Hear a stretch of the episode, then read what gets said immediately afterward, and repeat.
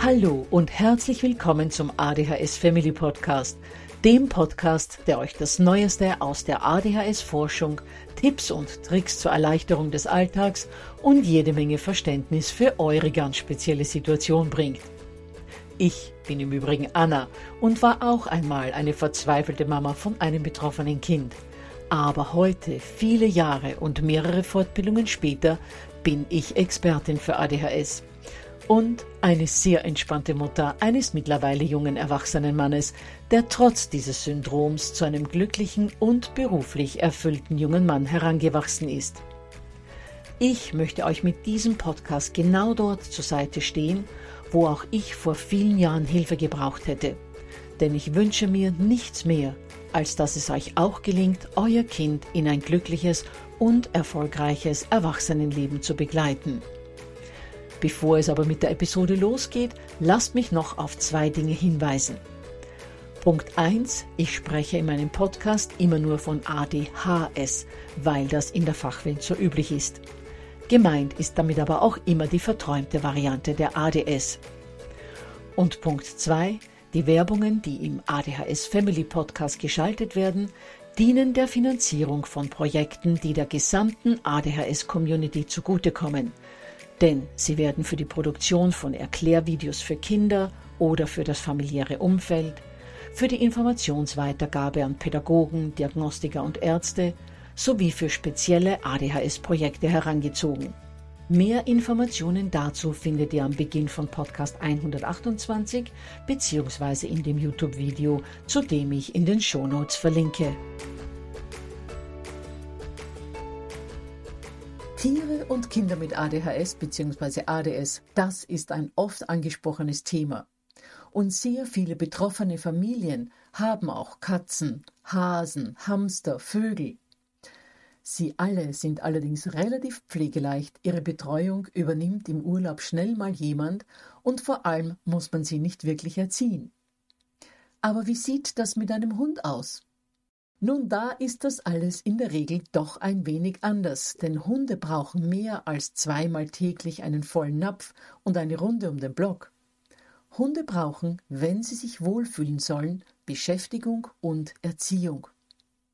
Und da fragen sich die meisten, die überlegen, einen Vierbeiner anzuschaffen, dann doch, ob der Fellwuschel eher eine Bereicherung oder doch mehr eine zusätzliche Verantwortung und vor allem auch eine zusätzliche Erziehungsaufgabe wäre. Und dann stellen sich ja auch noch jede Menge anderer Fragen. Besser einen Welpen oder ein erwachsenes Tier? Lieber einen Hund vom Züchter oder einen aus dem Tierschutz? Eher einen bewegungsfreudigen oder einen ruhigen? Diesen und anderen Fragen wollen wir uns im heutigen Podcast widmen.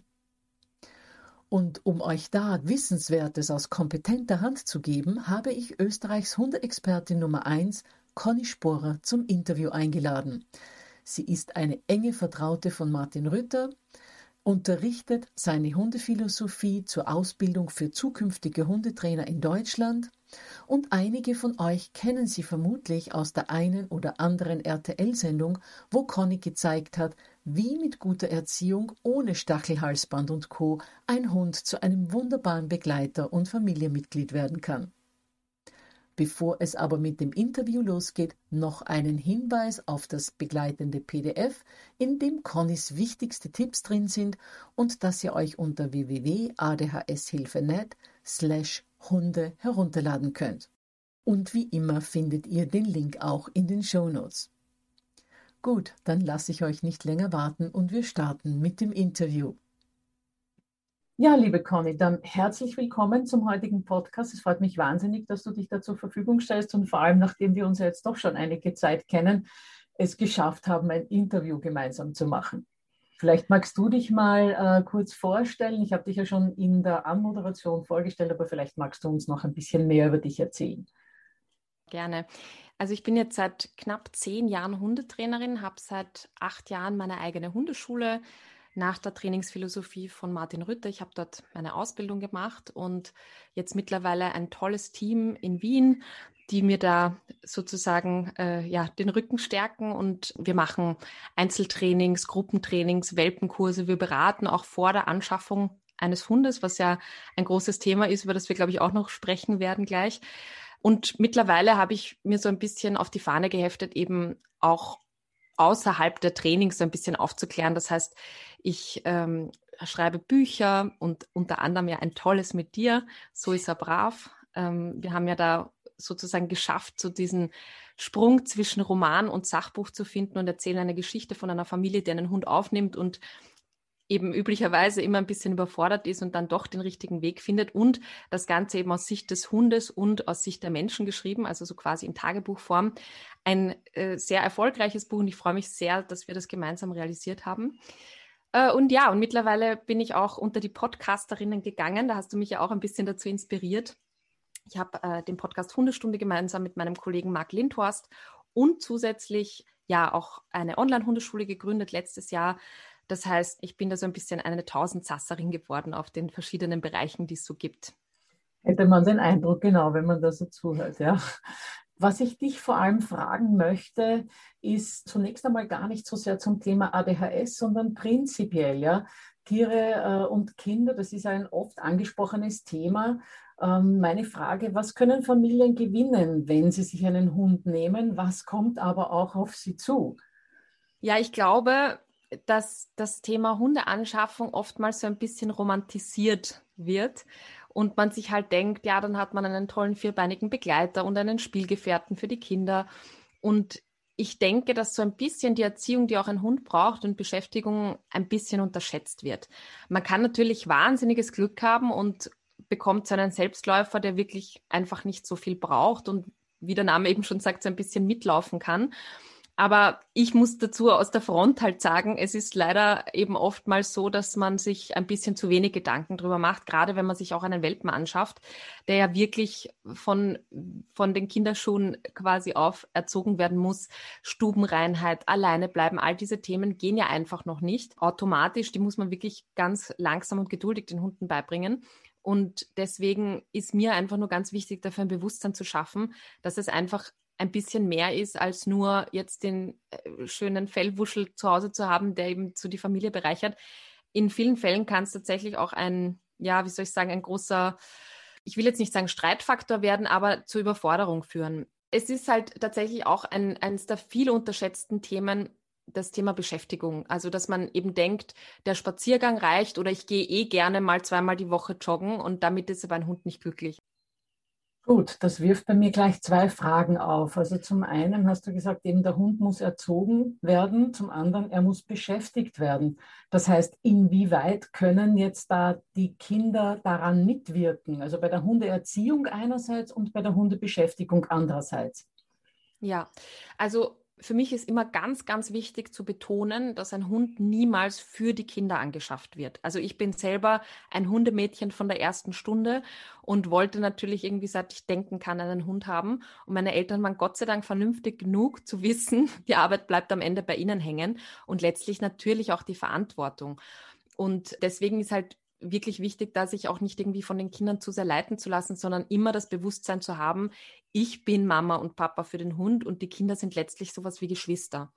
Und da ist es eben so, dass jetzt zum Beispiel bei Erziehung natürlich die ähm, wichtigen Dinge von den Erwachsenen beigebracht werden müssen, weil ein Hund, das ist vielleicht auch nochmal interessant, auch biologisch wirklich erkennen kann, wer sind die Erwachsenen und aber auch durch Beobachtungen im Alltag wirklich immer feststellt, dass die Erwachsenen halt die quasi Führungskräfte sind und eben nicht die Kinder, weil ein Hund beobachtet ja den ganzen Tag und stellt eben fest, dass sozusagen die Eltern die Kinder unter der Fuchtel haben, wenn man so will. Und dementsprechend wird sich ein Hund ja nie darauf verlassen, was das Kind macht. Also das, der Hund hat ein Bewusstsein so ein bisschen für den Status oder für die verschiedenen Ränge.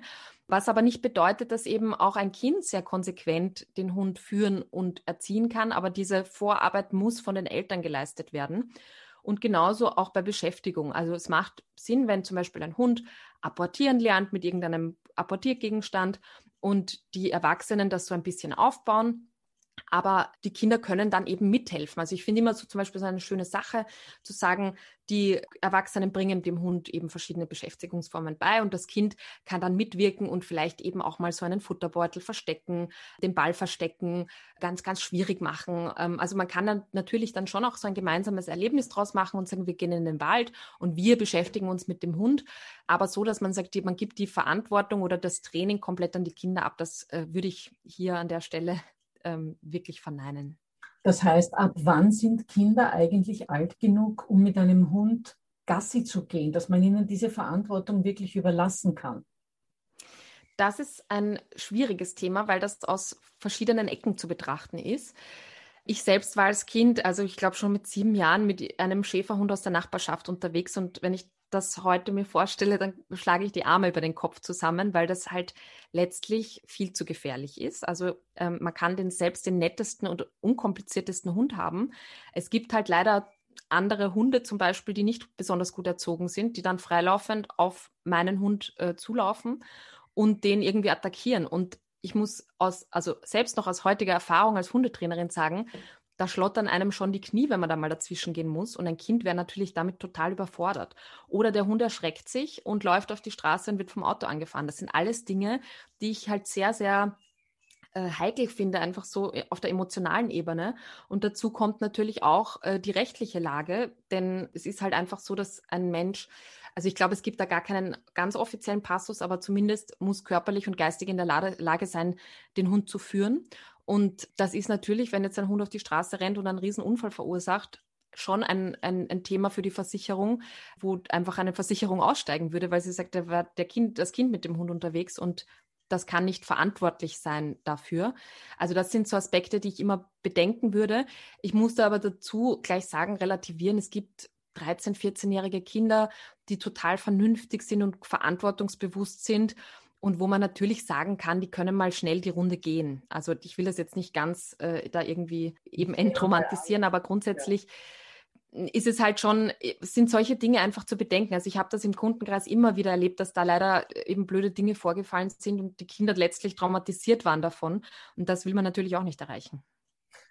Also ich, ich, ich nehme mal an, dass es wahrscheinlich dann auch darauf ankommt, eben auf die Persönlichkeit des Kindes, auf die Persönlichkeit des Hundes, aufs Wohngebiet. Gehe ich da mal schnell, also wie ich da zum Beispiel wohne, einfach nur hinter in den Wald?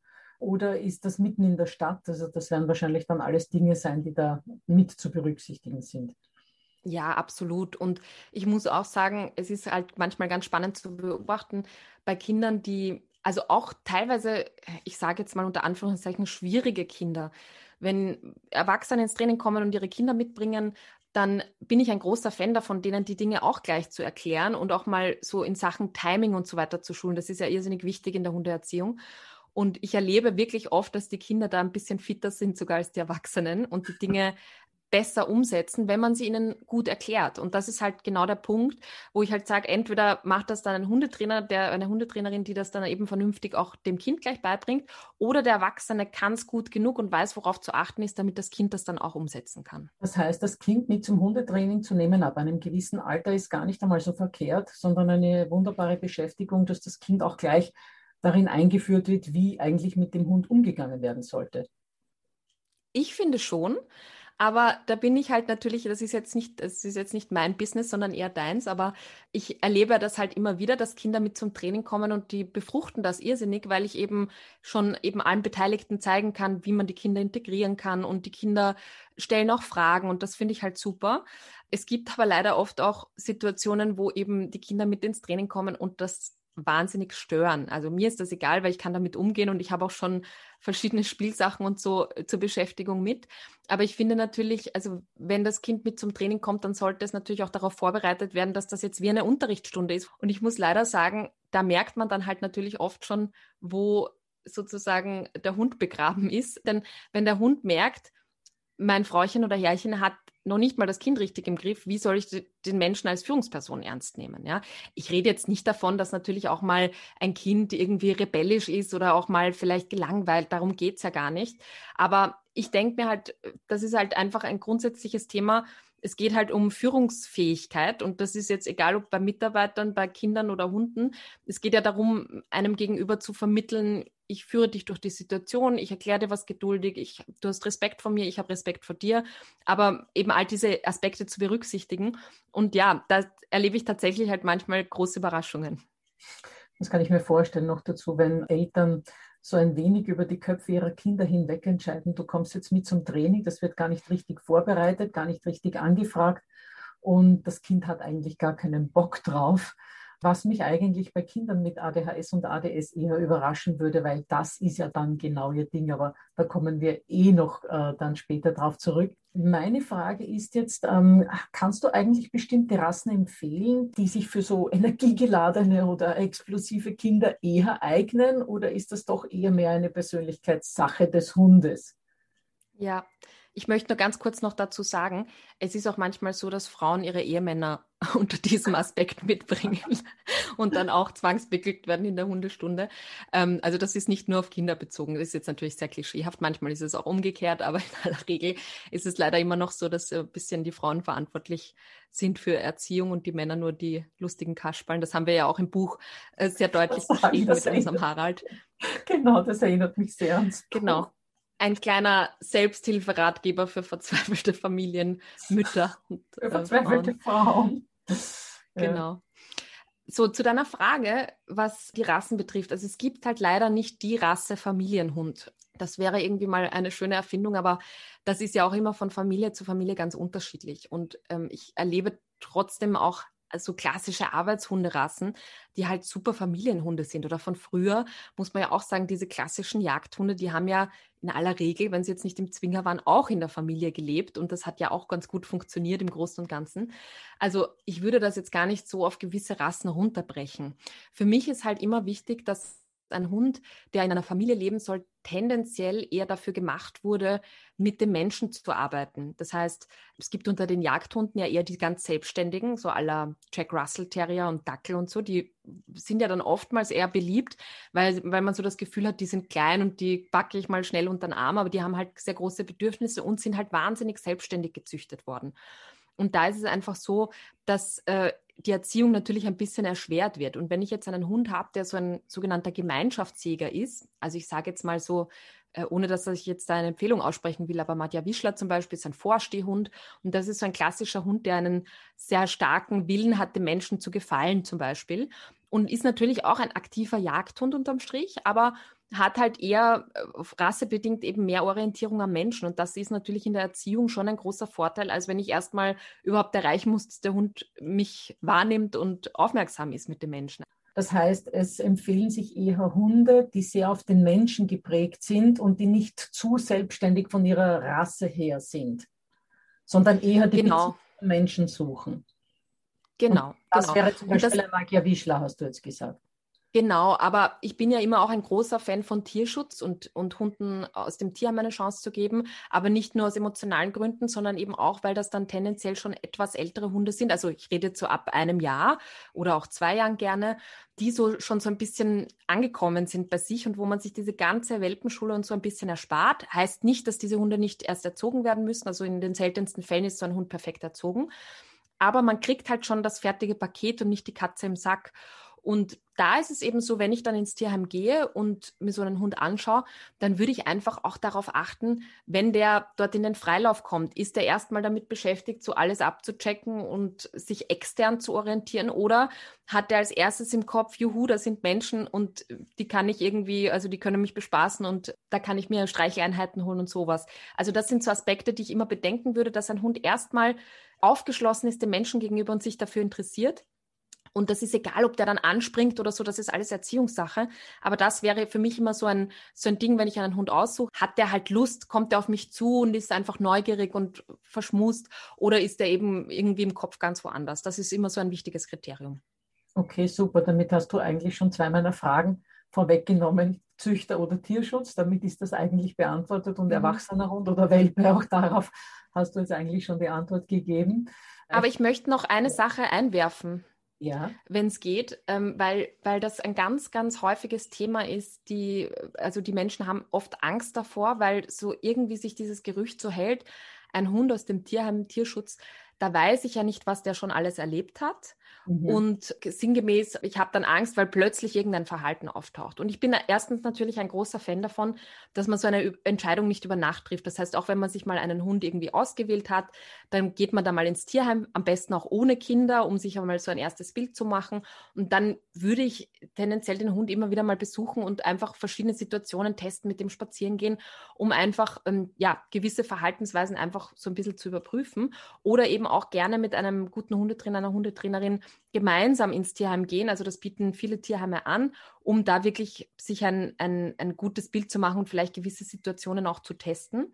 Aber unterm Strich habe ich nie erlebt, jetzt in all diesen zehn Jahren, dass ein Hund, der irgendwie aus dem Tierschutz kommt, plötzlich über Nacht irgendwie zur Bestie geworden ist. Das sind alles Verhaltensweisen, die der Hund zeigt, die man sozusagen vorher berechnen und einschätzen kann.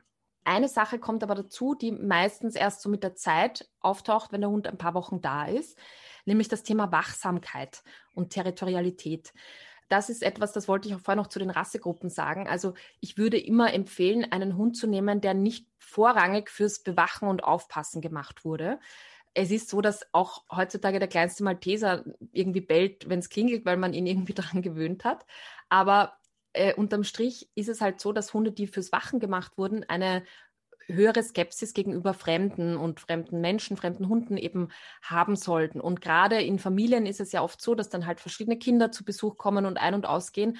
Und da ist es natürlich super, wenn ein Hund da eher eine geringe territoriale Motivation hat und ja, es macht jetzt nichts, wenn der zweimal bellt, wenn es klingelt, aber eben nicht so eine ganz, ganz große Unsicherheit und Skepsis eben den Besuchern gegenüber hat, weil das natürlich schon einschränkend sein kann für den Alltag. Und das sind Dinge, die man so im Tierheim oft nicht so gut sehen kann. Also man kann natürlich auch aufgrund der Präsenz und Körpersprache ein bisschen was festmachen, aber insgesamt kommt der Hund meistens erst nach ein paar Wochen wirklich dann zu Hause an und da zeigt er dann so ein Verhalten natürlich verstärkt, aber mit Erziehung kann man natürlich da super entgegenwirken und ich sage mal so kleine Tipps und Tricks wie zu Hause auch so eine mobile Hundebox zu etablieren, wo man sagt, okay, wenn jetzt mal da der Kindergeburtstag ist, dann hat der Hund vorher gelernt, da drinnen Schutz zu haben und sich wohlzufühlen.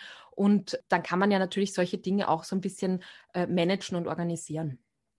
Okay, das heißt also, als du gesagt hast, äh, besser einen Hund mit geringer territorialer Motivation soll heißen, ein Hund, der nicht gleich alles und jedes verbellt, sobald er im Garten ist oder an der Türe klingelt, sondern einer, der da ein wenig entspannter ist. Aber wie du gesagt hast, selbst wenn es dann einer wäre und man hat es vorher nicht gewusst, der da ja sich als Bewacher des Hauses ganz stark fühlt, kann man dieses Verbellen von anderen dem Hund auch mit Erziehung ja ganz gut abgewöhnen. Oder zumindest das auf ein Maß runterregulieren, wo man sagt, okay, das ist in Ordnung so. Ganz genau. Also ich denke, das ist halt auch ein Thema, das bei der Kindererziehung nicht anders ist. Es ist natürlich immer schön, wenn man schon mal sich beraten lässt, bevor überhaupt die Probleme entstehen. Also wenn man so merkt, das könnte ein Thema werden, eben auch mal eine gute Hundeschule aufsucht, um eben gleich da entgegenzuwirken. Weil ein Hund, der natürlich irgendwie zwei Jahre gelernt hat, ritualisiert äh, am Gartenzaun die Passanten zu verbellen, da wird es natürlich ein bisschen schwieriger, das Ganze wieder rückgängig zu machen, als eben von Anfang an dem entgegenzuwirken. Und da geht es ja auch letztlich wieder um Führungsfähigkeit, weil ein Hund das ja macht, weil er glaubt, der Mensch ist nicht in der Lage dazu und der passt da gar nicht auf. Und da gibt es viele Dinge, die man beachten sollte von Anfang an, um eben dem Hund auch zu zeigen, ich übernehme Verantwortung dafür und du wirst durch mein Verhalten sehen, dass du nicht zuständig bist. Genau. Ja. Das kenne ich ja vom Buch auch noch ganz gut. Also, dass, genau. Äh, dass, der Hund sich so quasi so wie ein Kind bei den Eltern, das Kind von den Eltern beschützt fühlt, weil das Kind das Gefühl hat, meine Eltern wissen, wo es lang geht. Meine Eltern setzen mir hier die Grenzen, damit ich da nicht übernehmen muss. Ich habe das damals beim Schreiben äh, vom Buch immer wieder so sehr an die Kinder erinnert, dass der Hund auch das Gefühl haben muss, da ist jemand, der kennt sich aus, der kann die Führung übernehmen, ich kann mich entspannen, ich muss mich nicht drum kümmern. Total. Du, was ich dich jetzt noch unbedingt fragen muss, ist, Kinder mit ADHS und ADS sind ja sehr tierlieb, ja. Und da werde ich immer äh, wieder gefragt, eben, ob es wegen dieser Tierliebe sinnvoll ist, sich einen Hund zuzulegen, damit das Kind halt dann auch einen Freund hat. Kinder mit ADHS haben öfters leider mal nicht wirklich Freunde, ähm, damit das Kind einen Partner hat und eben auch eine sinnvolle Beschäftigung hat. Und Ich meine, wie siehst du das? Die betroffenen Kinder sind ja meistens sehr impulsiv und gerade die Kinder, die auch noch das Haar in der Diagnose haben, also die Hyperaktivität, wenn da dazu kommt, dann könnte das ja vielleicht irgendwie dann ein wenig zu viel für den Hund werden. Hast du da irgendwelche Erfahrungen, gerade mit ADHS und Kindern? Oder sagen wir, es muss jetzt keine Diagnose sein, aber mit Kindern, die sehr impulsiv und sehr aufgedreht sind, ähm, wie verträgt sich das mit Hund? Also ich kann dazu nur sagen, es gibt da so eine äh, Faustregel, die man natürlich ein bisschen relativieren sollte, aber ich sage immer halt, je kleiner oder in dem Fall halt je aktiver die Kinder, desto größer der Hund. Also man denkt sich ja oft, dass jetzt halt so ein kleiner Hund praktisch ist, weil der nicht viel Platz braucht und vielleicht auch nicht so viel Dreck macht und so.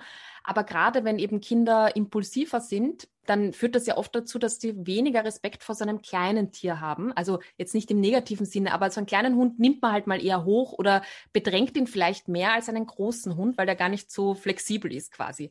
Und da tendiere ich dann immer auch dazu, eben eher robuste Rassen zu wählen. Also ich sage jetzt mal so klassischerweise, Hütehunde sind sehr sensible und fein kommunizierende Hunde die im Grunde dafür gemacht sind, auf große Distanzen ganz feine Signale des Schäfers wahrzunehmen und eben darauf zu reagieren. Und das ist natürlich halt das Super-GAU. Wenn jetzt äh, ein, ein, Kind kommt, den Hund irgendwie umarmt oder so, dann ist das viel zu viel für so einen sensiblen Hund.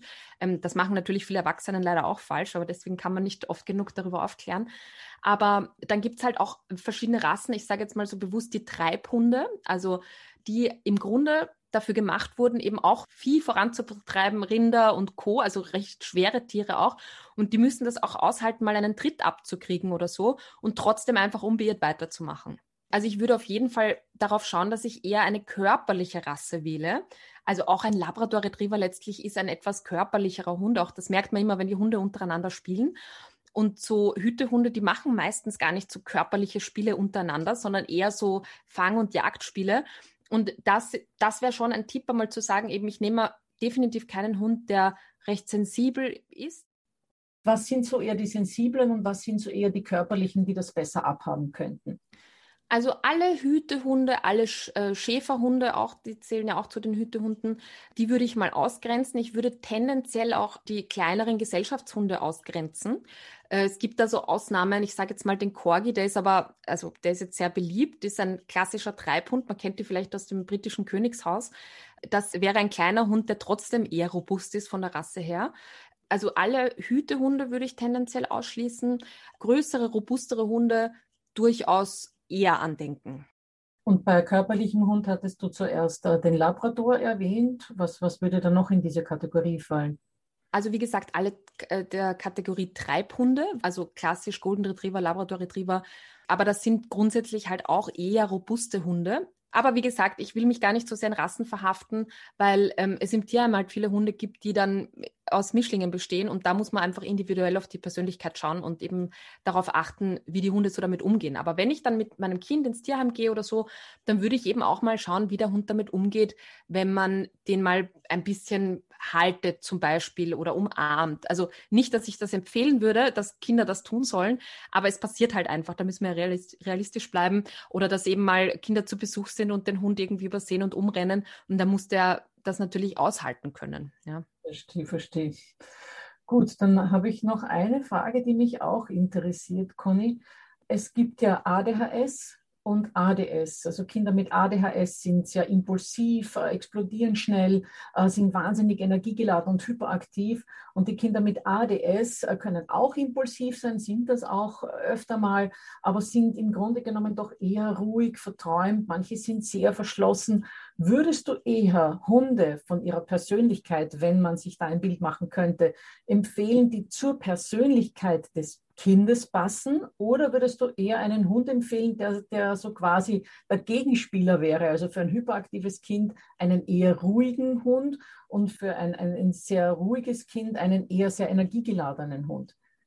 Das ist eine gute Frage. Die, die habe ich mir noch nie so überlegt, aber ich würde tatsächlich, also ich würde es jetzt vielleicht nicht ganz zu, so sehr am Kind festmachen, weil es ist ja, wie gesagt, eher Elternsache und da würde ich immer primär schauen, dass der Hund halt auch zur Persönlichkeit der Eltern passt. Aber grundsätzlich würde ich eher sagen, dass wenn ein Kind sehr aktiv ist, würde ich eher tendieren dazu, einen tendenziell ruhigen Hund auszuwählen, weil ich immer der Meinung bin, also ich bin sowieso immer der Meinung, äh, immer eher den, die Schlaftablette und den faulen und trägen Hund auszuwählen, weil man den immer besser motivieren kann und es quasi weniger erzieherische Arbeit ist, den hoch zu pushen, als einen, der eh schon immer auf 100 ist, immer runter zu kochen. Also das, das wäre mein, mein Impuls dann eben da, auch eher einen ruhigen Gegenpart zu finden und ein Kind, das tendenziell eben eher so ein bisschen ruhig und verhalten und schüchtern ist. Da finde ich eigentlich, würde ich jetzt auch nicht umgekehrt einen super aktiven Hund nehmen, weil ich mir vorstellen könnte, dass das Kind eigentlich damit schnell überfordert ist. Also ich erlebe das leider sehr oft, dass eben Hunde ausgewählt werden, die so gar nicht richtig Lust haben auf die Kinder, beziehungsweise halt vielleicht einfach viel zu rüppelig sind oder viel zu, ja, einfach von der Persönlichkeit gar nicht so dazu passen und die Kinder dann eben gar keinen Spaß dran haben, weil der Hund sie halt 15 Mal niederrennt, ist Erziehungssache, keine Frage, aber eben gar nicht so Lust auch auf Kooperation hat. Und da, deswegen würde ich eben gleich bei der Auswahl des Hundes irgendwie schauen, wie reagiert der Hund auf die Kinder, lässt er sich auf ein Ballspiel mit Kindern ein, wie respektvoll läuft das ab und solche Sachen. Einfach nur, um wirklich da dann später auch dem Kind wirklich einen Gefallen zu tun, weil das ist wirklich was, was immer sehr traurig ist, wenn dann eben ein Hund als Bereicherung für die Familie angeschafft wird und das Kind eigentlich gar nichts davon hat. Das ist immer sehr schade.